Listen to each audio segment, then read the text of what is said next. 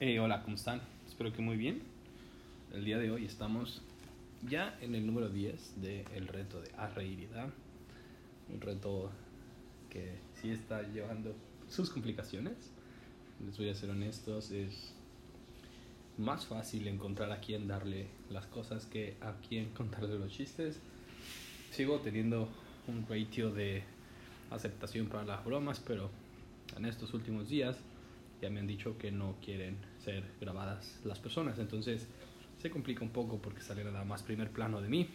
Pero se están llevando a cabo las dos actividades, contar un chiste, pedir datos de fecha de nacimiento y entregar un regalo dependiendo de la suma hasta encontrar una unidad. En este sentido me parece una bonita acción el hecho de poder llevarle a alguien que no lo esperaba un obsequio, por muy pequeño que parezca, eh, las personas me lo han agradecido bastante. A las que se los he dado, la mayoría se han sorprendido, pero en, en buena manera, de buena forma. Entonces este reto, a pesar de que está, ha estado siendo muy complicado de grabar, eh, está pues resultando para mí bastante retroalimentador y muy beneficioso para las personas que bueno, si no se ríen, al menos están contribuyendo para que alguien reciba un regalito. Con dicho esto, me gustaría regalarles la frase del día de hoy por Muhammad Ali, que dice, el que no tiene coraje suficiente para tomar riesgos no conseguirá nada en la vida. Muhammad Ali. Si tú eres una persona que piensa mucho las cosas antes de actuar, no me dejarás mentir, la mayoría de las veces te puedes arrepentir de lo que no hiciste. Y en lo particular, yo me siento mucho más frustrado, me siento mucho más arrepentido o me he sentido de las cosas que dejo de hacer más que de las cosas que he hecho. Porque todo lo que no hiciste solamente entra en terreno de suposiciones. Aunque hagas alguna acción que no repetirías o que eh, resultó no ser tan em, conveniente, no resultó no ser tan beneficiosa o no tuvo el impacto que tú estabas buscando, al menos tienes una retroalimentación de lo que pasó en la vida real.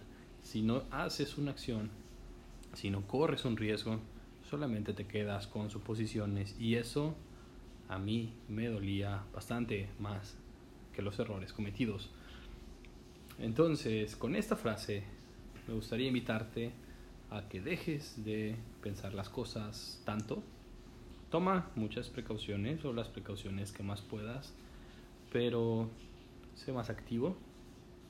Em, si estás pensando en hablarle a una persona, en mandar un mensaje, en hacer alguna acción, en empezar alguna dieta, en empezar algún ejercicio, en empezar algún cambio de tu vida, hazlo en este momento, en este preciso momento es el mejor para iniciar cualquier actividad. Estuve leyendo también eh, por ahí en redes sociales una frase que decía más o menos así, no recuerdo la fuente, perdón, pero decía que podrías tener 32 años e iniciar una carrera que dure 4 años. Y aunque cuando tengas 36 vas a terminar, de todos modos vas a cumplir 36 años. Esperemos. Pero de todos modos el tiempo va a pasar. Y así sea que iniciaste la actividad tarde, la iniciaste. Entonces, bueno, la reflexión de esta frase decía que no esperes o no te, no te no, no, no pienses tanto. Eh, por ejemplo, si ya tienes una edad avanzada en hacer algo como esto, por ejemplo, iniciar una carrera universitaria, iniciar una carrera en lo que tú quieras, porque de todos modos el tiempo va a pasar. Entonces es mejor llegar tarde que nunca haber llegado. Lo mejor es que tomes bastantes decisiones acertadas y que tomes un poquito de riesgos mientras más joven eres para que experimentes lo que te gusta, lo que no y en lo que eres bueno, para que cuando tengas una edad suficiente tomes una decisión de carrera o en cualquier otra área. Pero si ya no eres tan joven, estás escuchando esto y tienes una cosa pendiente por empezar, de todos modos piensa que el tiempo va a pasar y que el inicies ahora o más tarde solamente te va a retrasar. Entonces, ¿por qué no mejor iniciarla en este momento? Sin más por el momento, me gustaría también hacerles una invitación a que se unan al reto de reiridad con cualquiera de las dos versiones o con las dos. Intenten acercarse a personas random en la calle, porque lo he dicho y lo sigo diciendo, la mayoría de las personas son receptivas, nosotros somos los que nos ponemos barreras de entrada con todos o con muchas personas. Si tú te acercas con una sonrisa y con una buena vibra, lo más seguro es que las personas te abran un espacio en su día, un, espacio en su rutina para escucharte.